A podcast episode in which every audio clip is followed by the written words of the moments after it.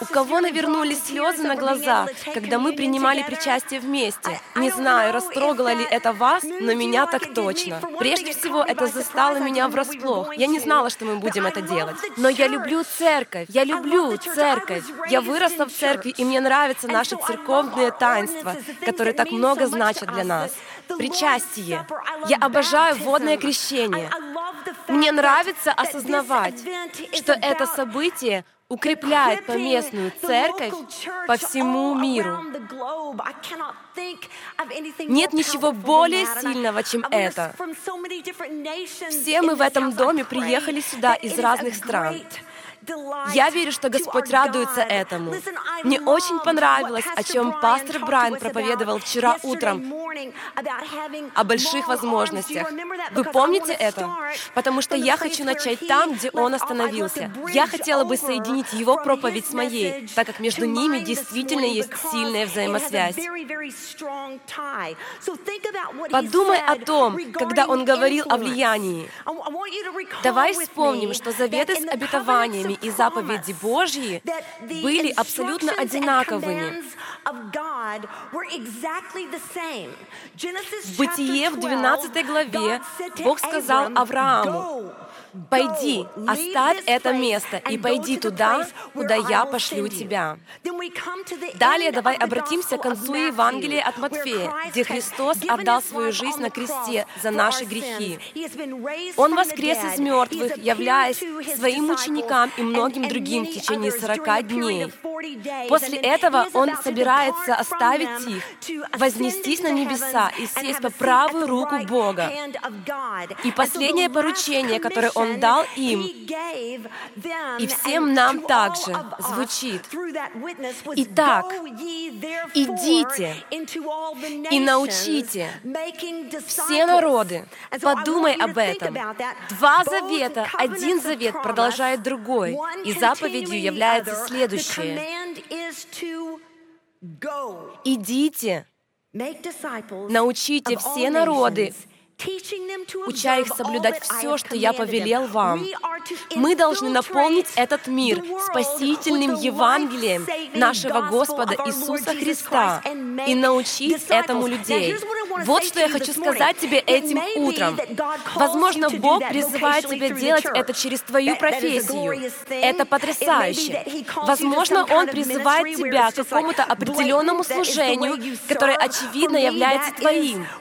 Именно так было со мной.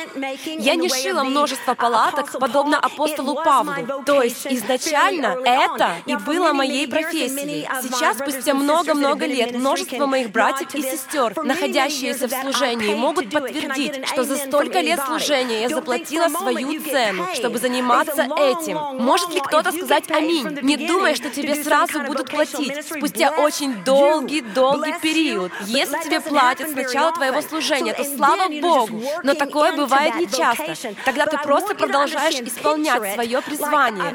Я хочу, чтобы ты понял. Представь рождественскую гирлянду. Это цель Бога — окутать эту планету светом, когда Он посылает нас в мир. Представь, если бы перед нами была наша планета. Я бы взяла рождественскую белую гирлянду и обернула бы ею этот мир. И еще раз, и еще раз, и еще раз. И она должна быть подключена к Духу Святому, не так ли? Подумай об этом.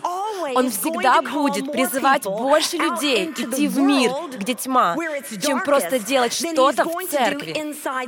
Поэтому, если Господь призывает тебя к какому-то делу, чтобы ты нес Евангелие Иисуса Христа в определенную сферу, не думай, что это вообще не служение и это не важно. В действительности тебе было доверено величайшее свидетельство. Бог настолько доверяет тебе, что Он поместил тебя в этом мире, чтобы ты сиял светом Господа Иисуса Христа. И я хочу подтвердить это Писанием. Мы пронесемся через много лет из Писания сегодня. Действительно пронесемся. Поэтому приготовься, и первое место — Третье Царство. Давайте откроем Третье Царство. Я хочу показать вам одну мысль. Третье царство — это рядом с четвертое царство. Аминь. Когда у тебя новая Библия, ты можешь сказать, я не знаю, где и что находится, но я не стремлюсь к удобству в чтении слова, я стремлюсь к утешению в слове. Так что пройдет года три, прежде чем я найду это место. Но вернемся к 3 Царств, 4 глава, стихи 29-32. Ты также можешь видеть их на экране. С 32 по 34 стихи. Здесь говорится о мудрости, которую Бог даровал Соломону. И будь внимателен, потому что это является стратегией для нас в нашем призвании в мире. В 29 стихе написано, «И дал Бог Соломону мудрость и весьма великий разум, и обширный ум, как песок на берегу моря». 30 стих. «И была мудрость Соломона Соломона выше мудрости всех сынов Востока и всей мудрости египтян. В следующем стихе упоминаются имена людей мудрее, которых был Соломон. Давай перейдем к 32 стиху. «И изрек он три тысячи притчей, и песней его было тысяча и пять». Так много песен. Подумай только, какое глубокое понимание и разумение Бог дал Соломону.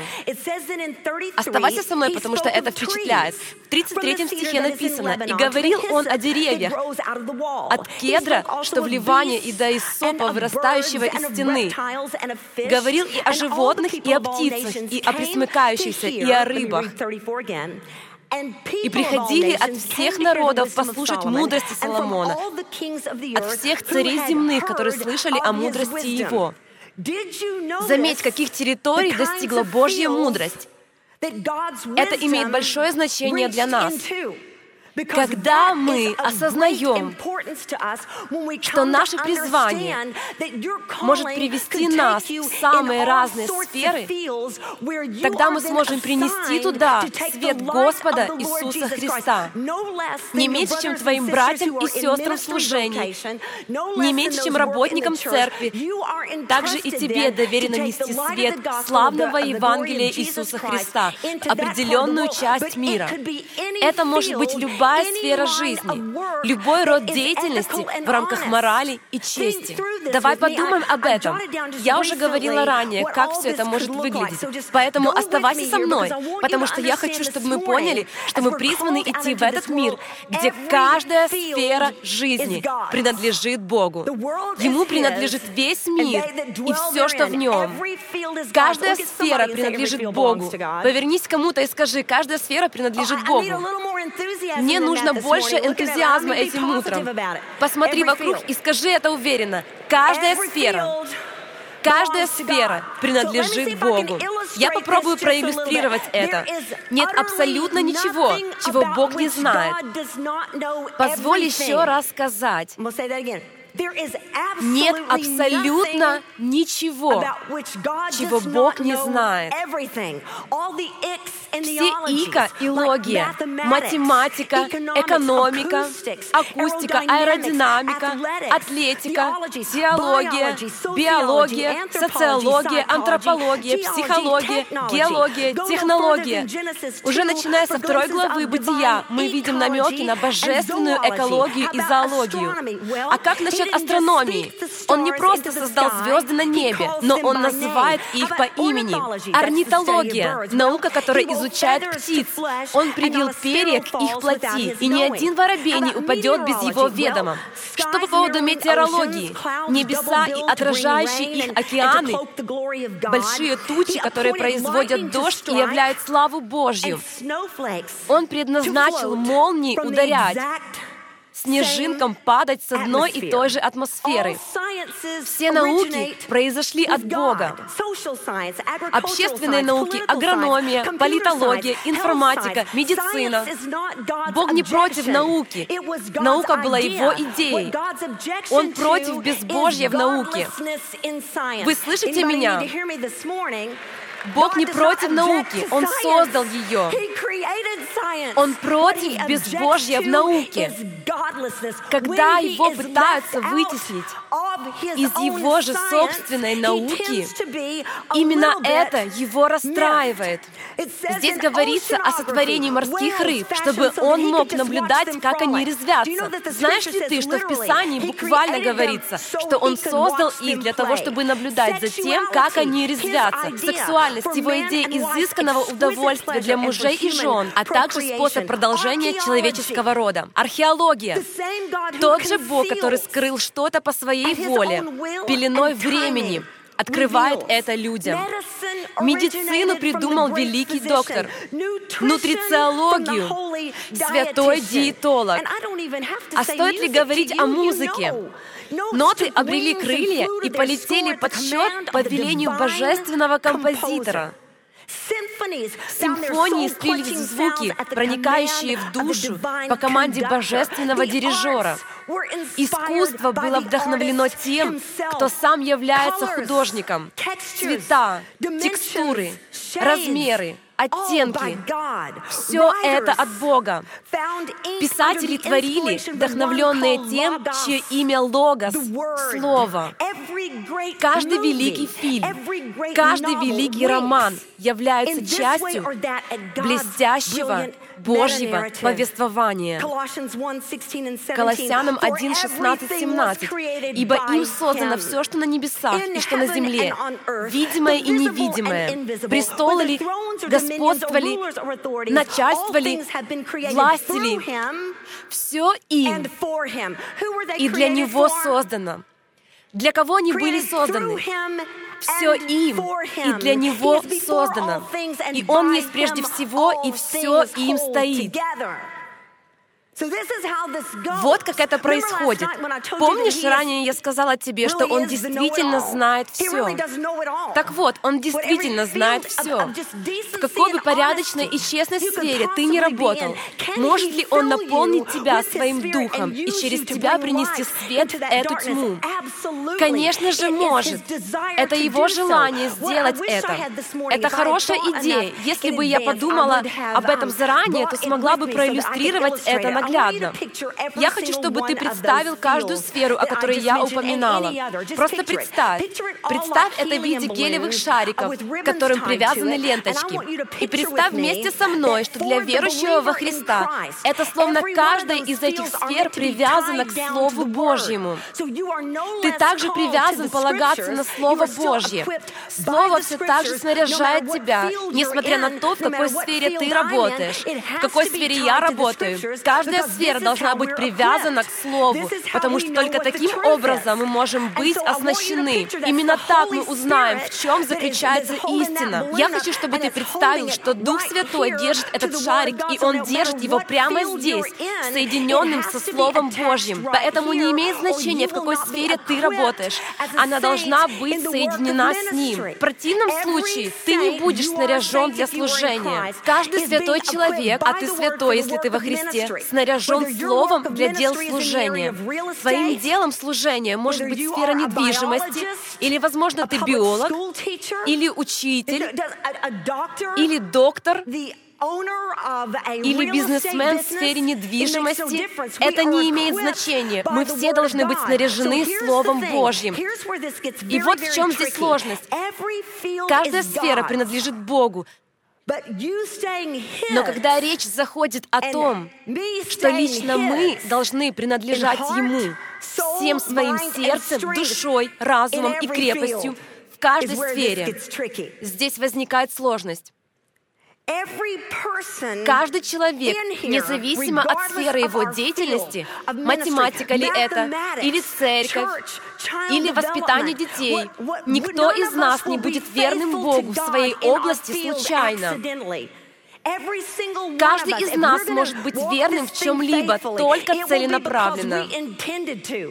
Это должно быть желанием нашего сердца. Мы не являемся верными Богу случайно, потому что естественным образом мы все стремимся удовлетворять самих себя. Поэтому мы посвящаем себя Богу. Как было бы здорово, если бы каждую сферу нашей деятельности, все области науки, все, чем мы бы ни занимались, мы ежедневно посвящали Ему.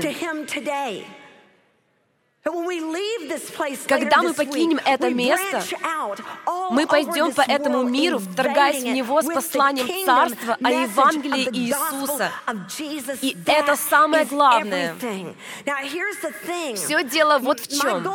Моя цель сегодня — пролить свет на коварный замысел дьявола — Этому плану много лет. И вот почему он работает.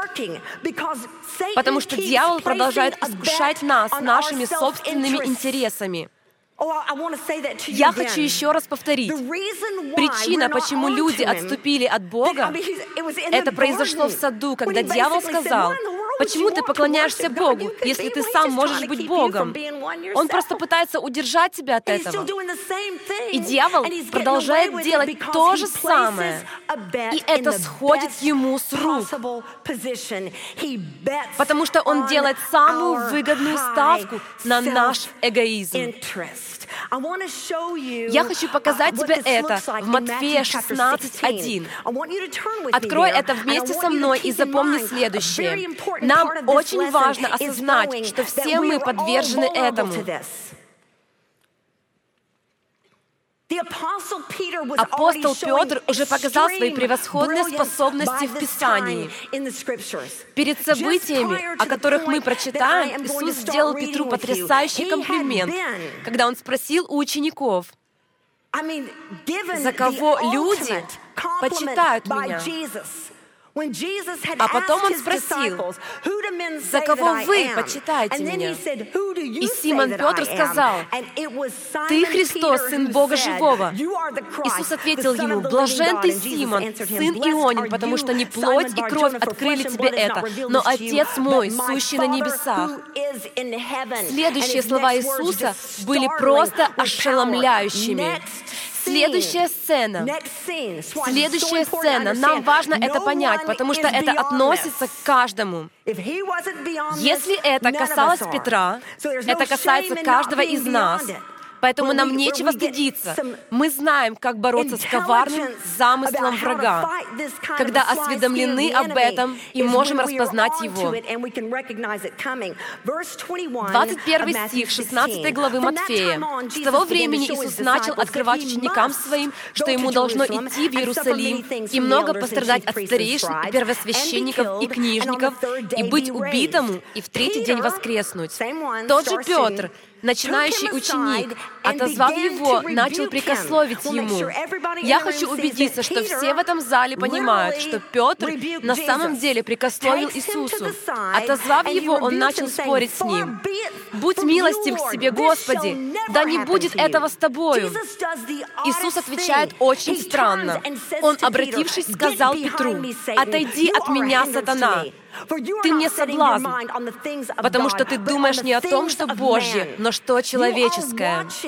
В этом отрывке из Писания мы видим очень важную часть принципов и уловок врага, которыми он пользуется. Это его самая эффективная схема, о которой мы читаем — как ты думаешь, почему Иисус соединяет безупречную работу сатаны с образом мысли человека?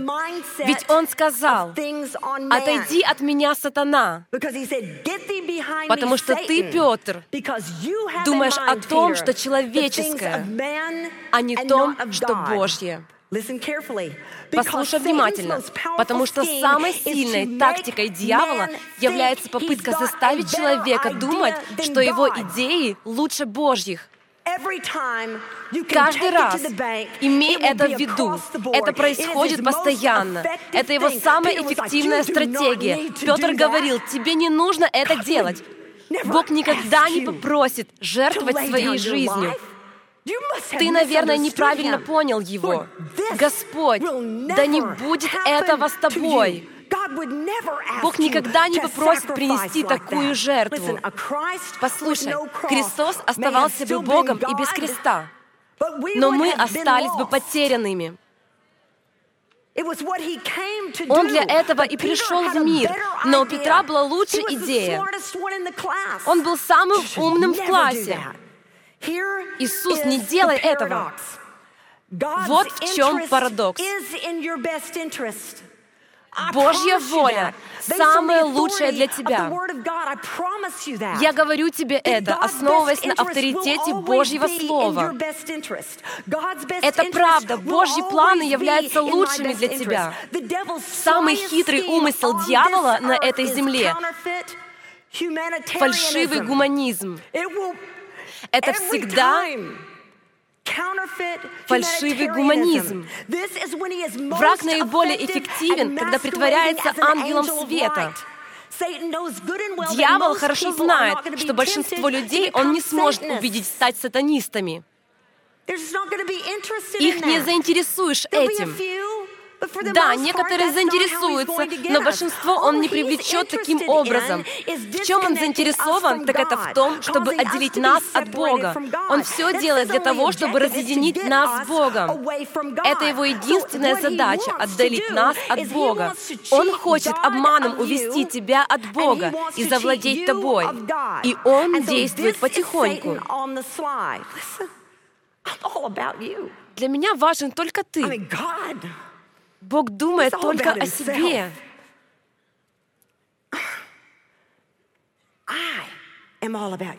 А я всегда забочусь о тебе. Но это не так. Позволь сказать, чего хочет дьявол. Он не заботится о тебе. Он желает, чтобы ты пошел в ад. И я хочу сказать это очень ясно, если вдруг мой южный акцент был неразборчив. Я хочу повторить, дьявол не заинтересован в тебе. Он заинтересован в том, чтобы ты пошел в ад. Вот в чем он заинтересован. Это будет его единственным желанием до конца его дней. И это единственная его цель. Я хочу, чтобы ты был очень сконцентрирован в следующие несколько несколько минут, потому что это может показаться тебе непонятным, если ты не будешь внимателен.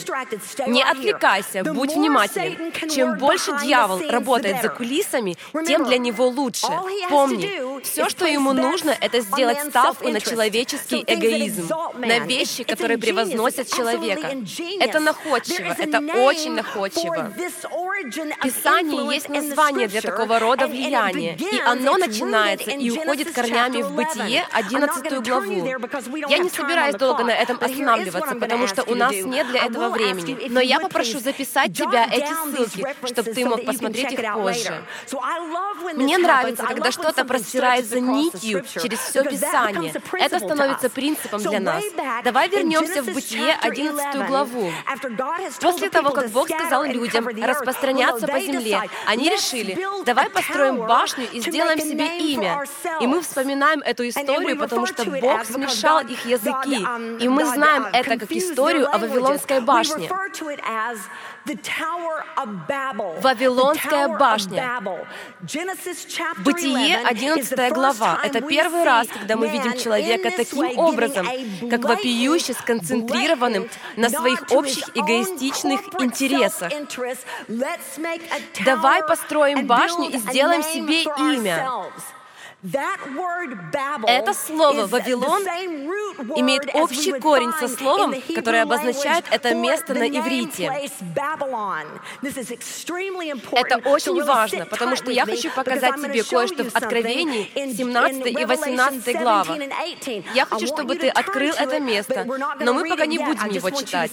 Я просто хочу, чтобы ты это увидел. Давай откроем Откровение 17 и 18 главы. И если у тебя есть надписи над параграфами из Священного Писания, ты сможешь увидеть с самого начала. Падение Вавилона смотри в Откровении 17 и 18 главах. Открой это место, потому что я вернусь к нему через мгновение. Помни, там описано падение Вавилона. Это пророчество о том, как Бог расправляется с мышлением Вавилона. Потому что в Писании Вавилон был реальным местом. Это была определенная местность. Позже она стала регионом под названием Вавилония.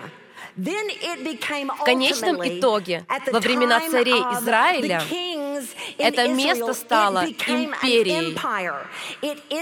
Именно империя захватила нацию Израиля, полностью пленила ее, когда они были свободным Божьим народом, взяла их в плен и поработила. И именно это порабощает нас больше всего сегодня. За всем этим стоит враг. И послушай, он делает это для себя. И как он действует? Он делает ставку на нашу нетерпимость по отношению к Божьей воле и на нашу очень, очень большую склонность к эгоизму. Итак, люди строят башню, чтобы сделать себе имя. А далее мы видим, как Бог разбирается с этим в 18 главе книги Откровения. И если быть более конкретным и сказать это в нескольких словах, то, что изначально было местностью под названием Вавилон, уже в книге Исаии Бог упоминает как образ мышления, не только как местность, но как менталитет. Итак, мы говорим об описании определенного менталитета. Мы можем найти краткое описание этого в Исаии, в 47 главе. Давай откроем вместе. Держи в голове Откровение 17 и 18.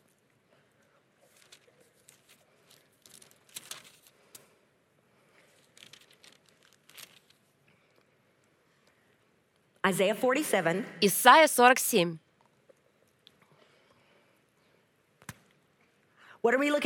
Что мы ищем? Мы хотим определить, что такое менталитет Вавилона. Это менталитет начинается в Бытие в 11 главе и продолжается до Откровения 18 главы. Очень отчетливо это видно в Исаии, где Вавилонская империя пленила израильтян, Божий народ. Что же мы ищем? Если говорить кратко, чтобы было понятно, Бог цитирует здесь девиз Вавилона. Давайте посмотрим Писании, в Исаии 47 главе, Бог цитирует девиз Вавилонской империи. Это то, что ее воодушевляло. Исайя 47 глава, 8 стих. «Но ныне выслушай это, изнеженное, живущее беспечно, говорящее в сердце своем, я и другой подобной мне нет. Не буду сидеть вдовою и не буду знать потери детей. И дальше десятый стих. Ибо ты надеялась на злодейство твое, говорила, никто не видит меня. Мудрость твоя, знание твое, они сбили тебя с пути. И ты говорила в сердце твоем, «Я и никто, кроме меня». Без сомнений, это является богохульством в противовес тому, когда Господь явился в горящем кусте. В Исходе в третьей главе Моисей сказал, «И они скажут мне, как ему имя, Бог сказал Моисею, «Я есть сущий». И снова и снова, приблизительно пять раз в книге Исаия Бог говорит, «Я Господь, и нет подобного мне». Это игра слов, и Вавилон продолжает говорить, «Нет, я и никто, кроме меня». Хорошо, ты еще со мной? Давай перейдем к Откровению 17 и 18 главам.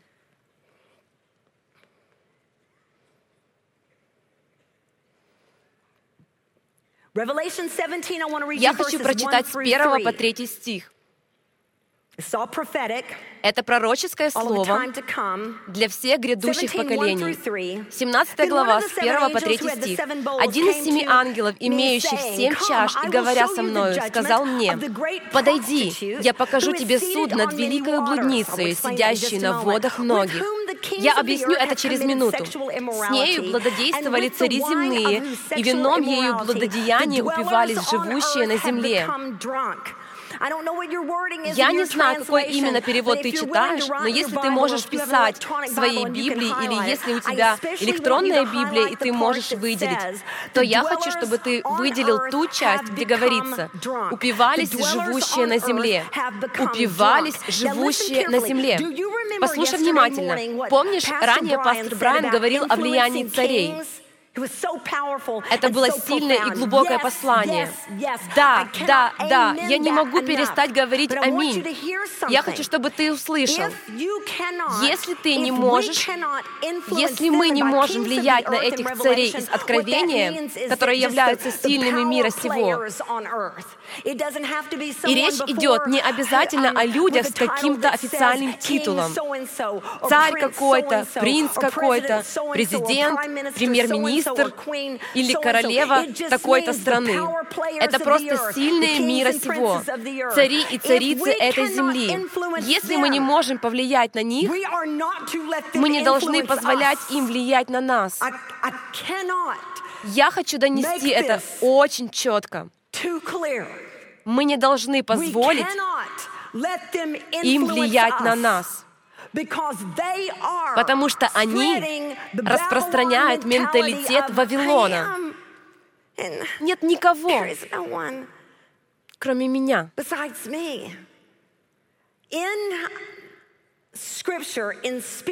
В Писании, в духовном смысле, когда мы видим, что цари земли блудодействуют, имея этот менталитет, менталитет Вавилона, мышление блудницы, мы понимаем, что эта блудница названа в Писании Вавилоном. Сатана же ее сутенер. Ты помнишь, что он успешнее, когда действует незаметно, чтобы соблазнить нас. Итак, он выводит ее на улицы. И что же на самом деле происходит здесь, когда говорится о сексуальной аморальности? Это можно увидеть во многих пророческих книгах Ветхого Завета. Бог говорит об идолопоклонстве, как о духовном блуде. И да, конечно, мы повсюду наблюдаем невероятное влияние сексуальной аморальности. Но это лишь часть большой картины.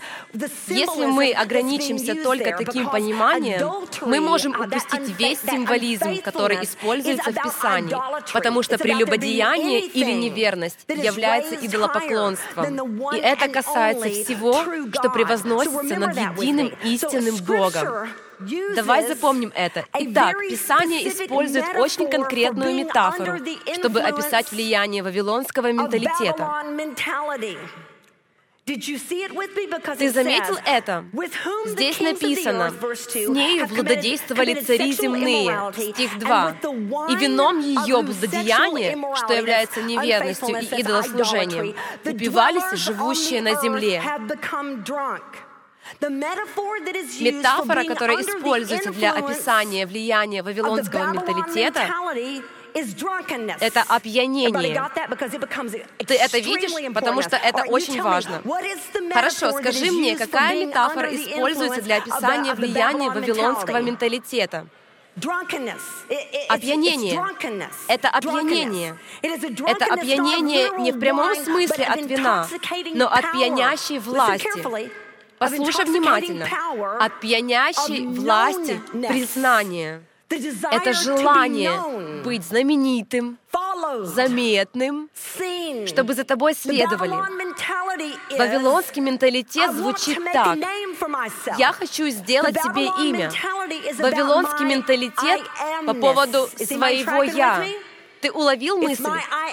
Это по поводу меня и моего «я». И в церкви это стало незаметно, потому что мы продвигаем свое «я» во имя Иисуса. И это сбивает с толку. Потому что мы такие, какие мы есть, ради Иисуса. Потому что мы хотим прославлять Иисуса. И Он не против того, чтобы мы были с Ним. Ты понимаешь это? Это очень, очень опьяняет.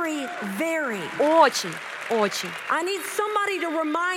Мне нужно напомнить ее девиз. Помните в Исаии 47, 8 и 10? Я и другой подобной мне нет. Позволь мне озвучить некоторые фразы. Я хочу добавить к этому стиху некоторые фразы.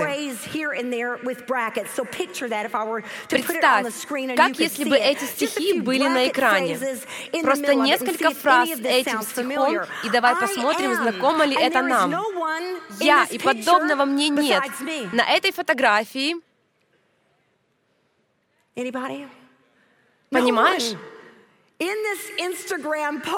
Подобного мне нет в сети Инстаграм.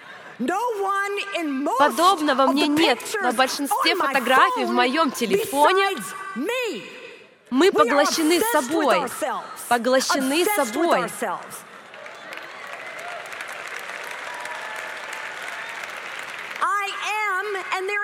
Я и нет подобного мне на этом видео.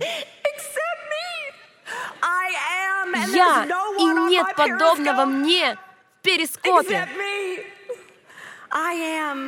Я и нет никого, кроме меня, в ком я был бы так заинтересован. Я и нет никого, кроме меня, о ком бы я так заботился. И я удивляюсь, почему я не могу полюбить кого-то. Я хочу любить кого-то. Я знакома с многими людьми, но никогда не влюблялась. Это потому, что мы любим только себя. И другие люди не могут сравниться с нами. Потому что я, и нет подобного мне.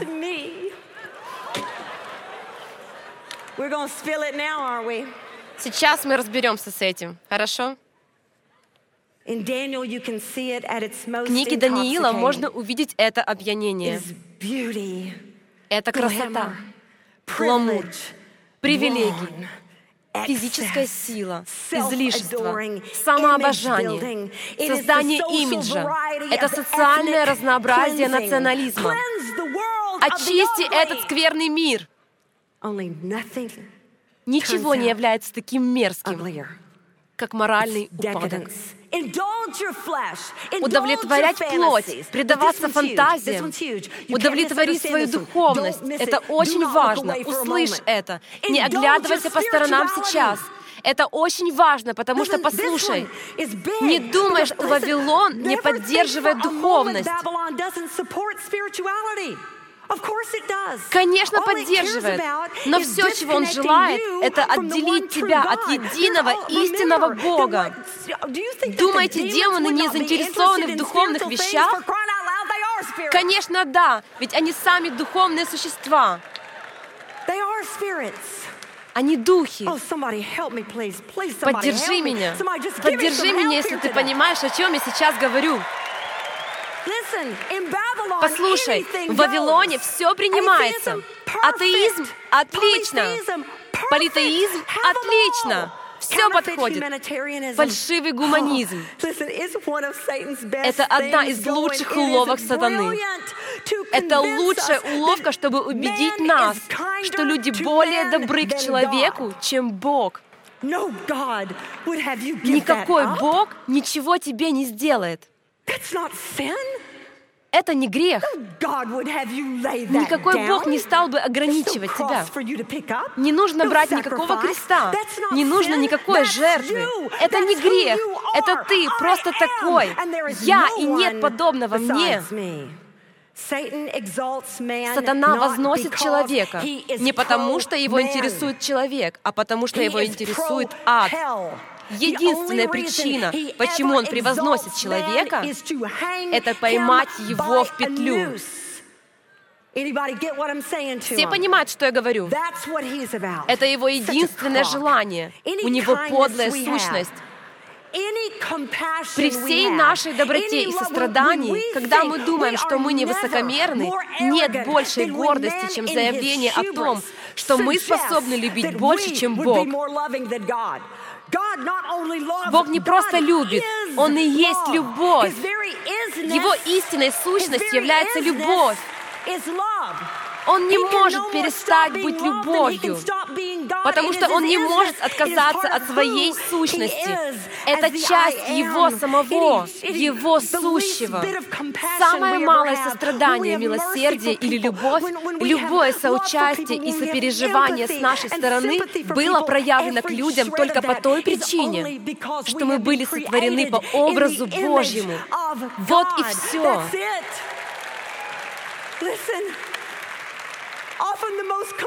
Самое глубокое сострадание, которое Иисус смог проявить к нам, это освободить нас от грехов.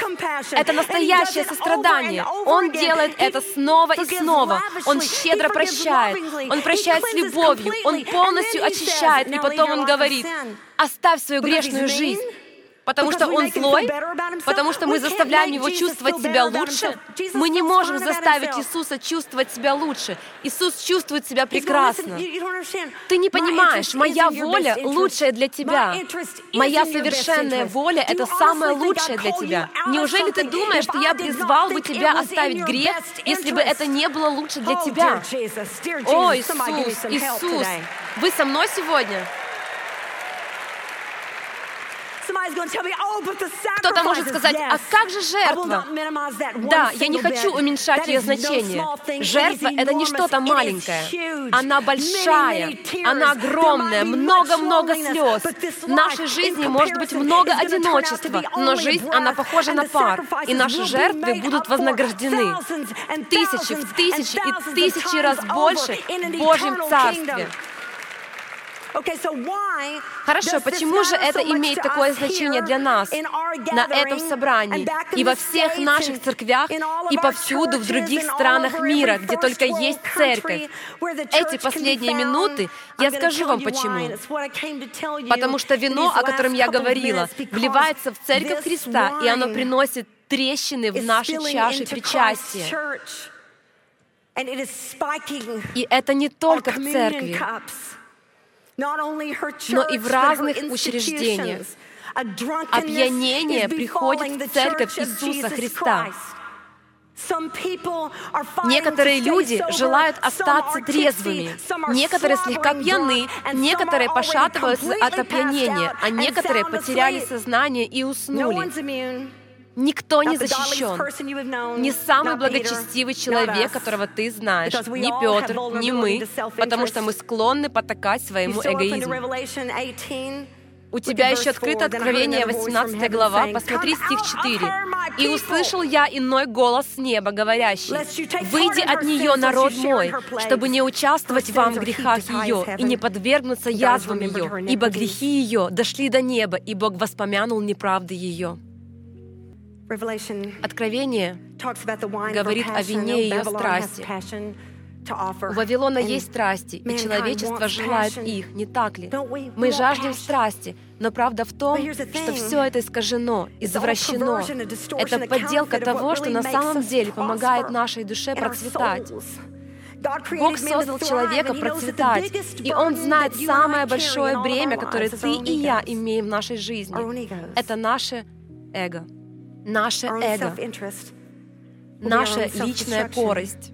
Мы склонны уничтожить сами себя, он знает, что мы нуждаемся в более величественном имени, ради которого стоит жить. Имя, которое превыше всех имен. Он знает, что мы нуждаемся в большей страсти, которая не сожжет нас дотла. Это святая страсть. Он знает, что мы жаждем того, что способно просвещать и наполнять радостью наши сердца. Но все это в Духе Святом. Он знает, что мы хотим быть счастливыми. Это часть человеческой сущности. Но Псалом 143 говорит, «Блажен народ, у которого Господь есть Бог». Он знает, что мы хотим процветать. Мы полны сочувствия и сострадания. Он дал нам послание спасения, а не превозношение человека. Если прославляется Иисус, Он всех привлечет к себе. Но если прославляется человек, то он не сойдет в ад. Великий Сущий говорит, «Я лучшее, что могло с тобой произойти». Хорошо, я буду заканчивать. Невестка Христа пьянеет от вавилонского вина, опьяненная собой. Откровение 18.4. «Выйди от нее, народ мой, не от мира, потому что мы были посланы в мир. Выйди из этого менталитета, он может уничтожить нас. Мы должны освободиться от этого образа мышления. Дело в том, что мы зависимы. Мы пьем вино, которое раскололо наши чаши причастия. Мы пьем и не подозреваем этого. Мне знакомо, как это опьянение и зависимость работает, потому что это было добровольное рабство в нашей семье. Я не могу сосчитать, сколько раз я видела пьяных людей, которые всегда говорили одно и то же, держа ключи от машины в руках. Я не пьян, я абсолютно трезвый. Мы пьем это вино так долго, что стали зависимыми. Вот что я хочу сказать. Можно реабилитировать невесту Христа. Можно. Можно.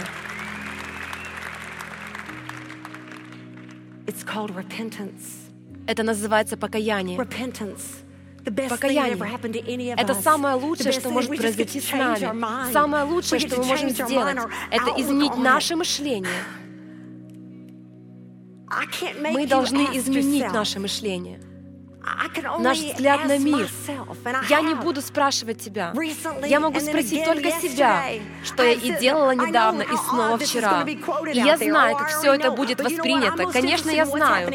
Но более всего я заинтересована в том, что происходит здесь, сейчас. И я хочу, чтобы вы знали, что я спросила его прямо. Посмотри, не пьяна ли я? Потому что все хотят сказать, я не пьян, я не пьян, я уверен, что я не пьян. Нет, не пьян ли я? Потому что никто в этом зале не имеет большую опасность опьянеть от вина Вавилона, чем тот, кто уверен, что он не пьян и не будет задавать себе этот вопрос. Я задаю этот вопрос, и я хочу сказать следующее. Если я думаю, что я не пьяна, скорее всего, это не так. И я не знаю, что ты будешь сейчас делать, но я буду каяться. Эта часть невесты Христа хочет восстановления. Мое восстановление происходит одним единственным способом. Я хочу каяться. Я хочу каяться. Если кто-то хочет покаяться вместе со мной, могли бы вы склонить голову. Просто склоните голову и давайте сделаем это вместе. Господь, прости меня за то, что я опьянел от вавилонского мышления этого мира создавая идолов. Во имя Твое, Иисус.